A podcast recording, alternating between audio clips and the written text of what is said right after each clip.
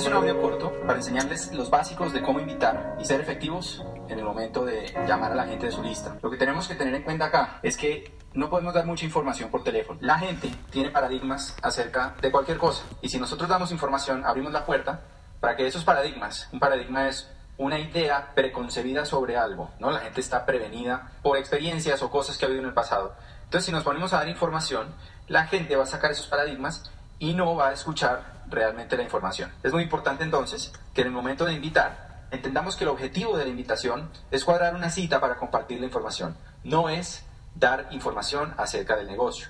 Tenemos ahí pues varias recomendaciones. Número uno, haga su invitación en corto tiempo. No invite demasiado tiempo, haga una llamada, salude y invite a, a la reunión. De hecho, le recomendamos que antes de inclusive invitar, le diga a la persona que en este momento no tiene mucho tiempo, que está de afán, que está eh, por entrar a una reunión o que está con su familia eh, cocinando o que tiene que salir o, que no tiene minutos del celular para, para, gastar en este momento. Otra cosa clave dentro de la invitación es ser uno mismo, ¿no? No cambiar ni la forma de ser ni el tono de voz, sobre todo esa primera lista que llamamos que son nuestros amigos y, y pues son gente con la que nos vemos corrientemente.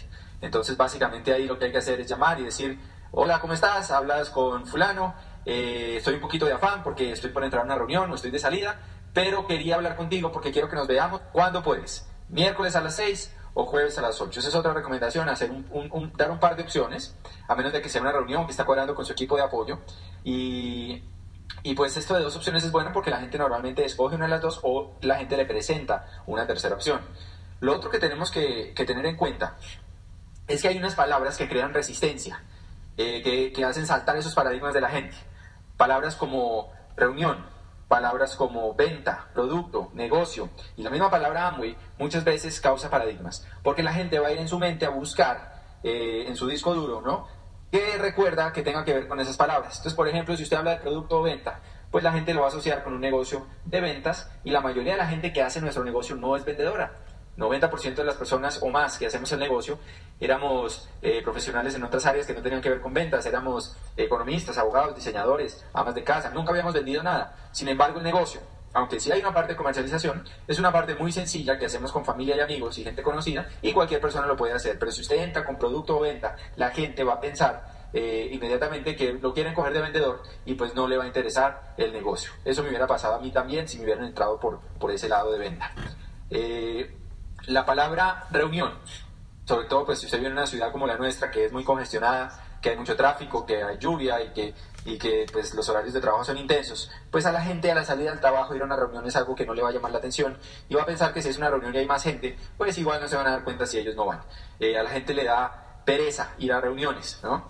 Y lo que tenemos que hablar es de citas, ¿no? De, vernos con alguien, de tomar un café, de cosas que sean mucho más eh, sencillas y que apelen más que la palabra reunión.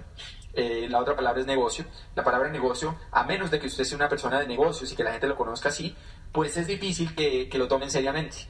A mí me pasó, por ejemplo, que yo nunca había montado negocios, tenía 21 años cuando empecé este, este, esta oportunidad de Amway, y entonces llamé a un tío mío que sí había montado muchas empresas y le dije, tío, te tengo un negocio. Y pues el tío lo que hizo fue echarse a reír porque yo no era una persona de negocios. Entonces lo que a menos de que usted salga, que se mueva en bolsa, en finca raíz, que esté permanentemente haciendo negocios de exportación o algo así, pues lo que les recomendamos es no usar esa palabra. Y la palabra muy, pues hay varios temas ahí, la gente tiene muchos paradigmas, normalmente tienen paradigmas porque conocieron a alguien que estuvo en Amo y de pronto esa persona o solo se dedicó a vender y no les explicó el negocio, entonces van a pensar que, o lo mismo, que los quieren coger de vendedores, o de pronto estuvieron, eh, conocen a alguien que estuvo en la apertura del mercado cuando entró mucha gente, pero, pero la mayoría de la gente no sabía cómo hacer el negocio y, y, y los que sabían pues se fueron porque eran extranjeros y quedó mucha gente sin la información y pues nunca hizo nada con el negocio, entonces hay personas que si usted les habla de Amo y van a, van a ir a eso, eh, y el otro tema es los precios, ¿no? Los productos de Amway hace unos años eran mucho más costosos, costaban dos o tres veces más lo que cuestan hoy. Y si usted habla de Amway, la gente va a pensar, ah, los productos esos que son buenos, pero que son muy caros y son muy difíciles de mover. Y pues esa no es la realidad de hoy en día. Normalmente la gente, y lo que tenemos que entender es que la gente eh, va a buscar en su mente paradigmas para relacionar con la palabra que usted mencione. Entonces la clave y lo que queremos es que la gente se siente sin prejuicios a escuchar la oportunidad. Lo que nos hemos dado cuenta es que todos los días entra gente a muy que pensaba que sabía lo que era Amway o que pensaba que conocía y que no le interesaba, pero al ver realmente lo que es hoy la información, sí decide arrancar. Yo diría que nuestro grupo, más de la mitad de la gente que entra mensualmente, que son cientos y cientos de personas, es gente que había oído algo de Amway que no le interesaba o no le hubiera interesado ir a una reunión de Amway, pero cuando le llegaron de una forma correcta, eh, se sentaron con ellos, le mostraron la oportunidad, pues en ese momento descubrieron que esto sí era algo valioso para ellos y decidieron empezar. Pero tal vez ni siquiera se hubieran sentado si, si alguien pues los hubiera invitado a, a una reunión de productos eh, para vender Amway y hacer un negocio, ¿me entienden? Entonces, esas palabras evítenlas. Otras recomendaciones, postura, postura al hacer la invitación, no rogar, usted es quien le va a dar una oportunidad a la persona, usted no necesita a la persona, la persona es la que necesita una oportunidad.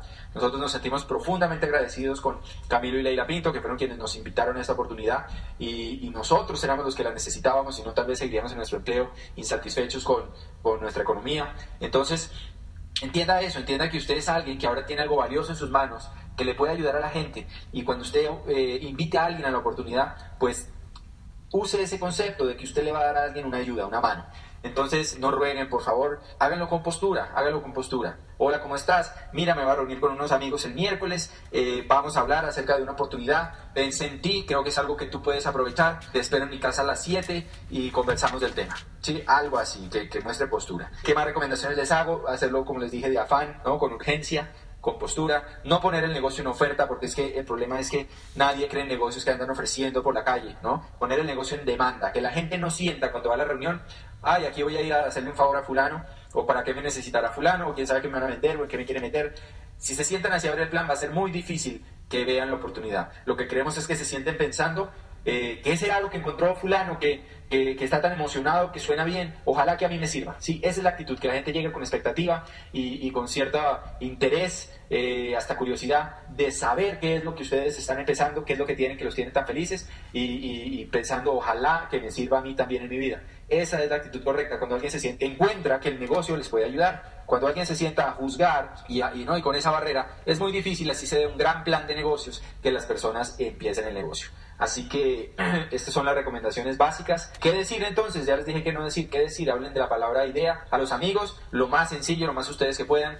Eh, hola, hablas con Fernando. Mira, tengo una idea buenísima para ganar plata. Tomémonos un café y te cuento de qué se trata. Y cuando les, les, pregunten de qué se trata, pues ahí ustedes dicen, mira, la verdad ahorita estoy afán. Tomémonos el café que te digo y conversamos con calma de todo el asunto. Como son sus amigos, pues tampoco va, va a tener mucho misterio e invitarlos a tomarse un café y a conversar. Otra, otra cosa que pueden usar es la palabra oportunidad. ¿No? Hay una oportunidad excelente que conocí, que te la quiero compartir. Monté una, no sé, una distribución, quiero hablar contigo porque creo que te puedes beneficiar. Y cuando ustedes estén llamando, acompañando a una persona nueva, la forma de invitar, cuando estén con esa persona ahí llamando, o cuando ustedes tengan una lista de personas referidas por alguien, es llamar y decir, hola, hablas con Fernando Palacio, yo soy amigo de fulano, con fulano estamos empezando una empresa, y el otro día estábamos hablando y él me empezó, o ella me empezó a hablar de ti, y por lo que me contó, me parece interesante que nos tomemos un café y conversemos. No te prometo nada, esas palabras son mágicas, no te prometo nada, esas palabras dan postura a la invitación, no te prometo nada, pero eh, sería muy chévere que nos podamos tomar ese café y conversar, y eso es todo. Las personas les van a decir tres posibles respuestas, les van a decir, mira, no, ese día no puedo, y entonces se busca otra opción. Listo, tomémonos ese café y me cuentas de qué se trata, y lo otro que puede pasar es que les pregunten, pero cuénteme de qué se trata. Y en ese momento, pues lo primero que yo haría es decirle, mira, ahorita no tengo tiempo, estoy por entrar a una reunión, no tengo minutos para explicarte por celular, eh, pero el día que nos sentemos te prometo que te voy a dar todos los detalles porque además te tengo que mostrar unas láminas de unas gráficas, proyecciones para que tú entiendas de qué se trata. Si la persona es muy insistente y le dice, no, pero dígame algo, pues ahí yo te recomiendo que tengas una respuesta. La respuesta que yo doy es que soy dueño de un negocio que aprovecha las nuevas tecnologías como Internet y montamos un sistema de redes de distribución asociados a, a, varias compañías y pues la idea es que nos sentemos a tomar un café porque por lo que me dice esta otra persona a ellos les puede interesar. Y esa es una respuesta que no da mucha información pero pues que crea curiosidad. Lo importante es que ustedes sí tengan una respuesta eh, con respecto a qué se dedican, porque nada suena peor que alguien que le preguntan, bueno, ¿y a qué se dedica usted? Y empiezan, eh, mmm, pues hay unos productos y entonces hacemos reuniones y vendemos y, ¿me entienden? Eso es un desastre. Entonces necesitamos tener una respuesta completa. A veces escribe, ayuda mucho tener guiones, ¿no? Tener un papel con guiones escritos sobre cómo invitar. Esto de tengo una idea para ganar plata, o me quiero tomar un café contigo y compartirte sobre una oportunidad, o conocí algo nuevo y te tengo que contar hay algo de entusiasmo no exagerado en, la invitación, que hay algo de urgencia, ¿no? Que no sea algo, no, nos vemos un día de estos y conversamos o el otro mes, o no, no, no, que haya una urgencia de vernos pronto, en los próximos 24, 48 horas. Ese es otro punto clave, no invitar con más tiempo de eso, porque es que cuando hacemos una invitación para la otra semana, para dentro de 4 o 5 días, pasan cosas en el tiempo que hacen que la invitación se, se, se diluya y a veces a la gente se le olvida o se, se, se, meten en su vida tradicional y entonces después toca llamar a confirmar y eso da pie para que cancelen, en fin. Es importante invitar para mañana o para pasado. Hola, ¿qué hora llegas de trabajo eh, el miércoles? Mira, llego como a las 7. Listo, voy a pasar por tu casa que te quiero contar algo. Y listo, muy sencillo cuando es gente de la lista caliente como familia, amigos eh, y gente pues con la que no hay que rehacer la relación. La gente que, que es de una lista un poco más no menos conocida, pero que saben quién es usted, pues la idea es llamarlo, decirle, hola, ¿qué es de tu vida? ¿En qué andas? Mira, conocí algo nuevo, me quiero tomar un café contigo y contarte, que nos actualicemos, en qué andamos. Yo creo que hay una posibilidad de que hagamos equipo juntos. Algo así, algo así muy natural, no tiene que ser exactamente esas palabras, armen sus propios guiones, tengan los escritos y hagan la invitación otra vez con urgencia, de afán, con postura. Otra cosa que ayuda es, me voy a reunir con unos socios tal día a tal hora ellos son gente muy ocupada, pero pues ese día van a estar acá conmigo en mi casa o vamos a estar en tal sitio y yo quiero que tú conozcas a esas personas. Y entonces edificamos a ese equipo de apoyo como personas ocupadas eh, que nos están apoyando, personas importantes para nosotros y la gente, eh, por respeto a eso, pues cumple la cita. Le recomendamos decirle a la gente cosas como confírmame si vas a estar ahí porque esta es gente muy seria y pues no me gustaría quedarles mal o cosas como preguntarles, bueno, déjame preguntarte algo, ¿no? A, la gente que no es tan cercana y no es amigos ni familia, déjame preguntarte algo, ¿tú eres serio con tus citas de, de negocios? Y la mayoría de la gente a esa respuesta dice, sí, sí, sí, claro que sí. Y le dices, perfecto, acabamos de hacer una cita de negocios, entonces te espero puntuales ahora, porque pues antes y después tenemos algunos compromisos. Entonces, sincera, antipático en ningún momento, o sea, con muy buena actitud, muy queridos, pero pues sí haciendo respetar el tiempo y, y con postura sobre todo.